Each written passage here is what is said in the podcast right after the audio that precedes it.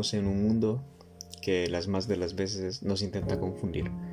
Nos intenta hacer creer que más es mejor en cuanto a lo material. Nos intenta proponer que entre más tengamos, entre más poseamos, entre más podamos comprar, entre más podamos acumular, mejor seremos. Podremos estar a la altura de la competencia frente a otros. La lectura que propongo para este espacio es Hebreos capítulo 13 versos 5 y 6. Sean vuestras costumbres sin avaricia, contentos con lo que tenéis ahora, porque Él dijo, no te desampararé ni te dejaré, de manera que podemos decir confiadamente, el Señor es mi ayudador, no temeré lo que me pueda hacer el hombre. Sean vuestras costumbres sin avaricia, somos invitados a que em, no veamos con ambición, que no codiciemos, que nuestra avidez por, por más y más pueda ser día a día menos, que podamos estar contentos con lo que tenemos ahora. Y esto no se trata de conformidad, sino se trata de agradecimiento, de poder ver las cosas que me rodean, aquello con lo que he sido bendecido, aquello que se me ha permitido en la gracia de Dios tener y poder decir, con esto me contento, con esto me basta. Gracias a Dios dispongo de esto.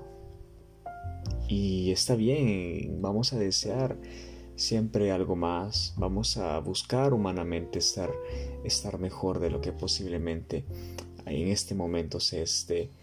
Pero eh, vamos a saber que, o poder saber que lo que tenemos lo hemos recibido por gracia.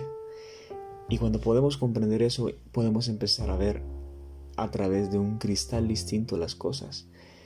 Podemos aprender a abrazar lo que tenemos y podemos aprender a acoger lo que tenemos y podemos empezar a sonreír y podemos empezar a tener un corazón más agradecido y en la manera que aprendemos a disfrutar de lo que nos ha sido dado, vamos a estar preparados para poder recibir futuras bendiciones. Porque Dios que ve los corazones da conforme a lo que él sabe que se está preparado para recibir. Y esto no quiere decir, como dije, una conformidad.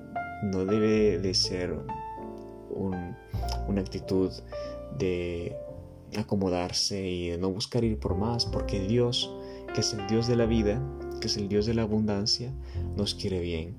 Pero hay que saber delimitar hasta dónde es necesidad, dónde entra la avaricia donde entra la codicia.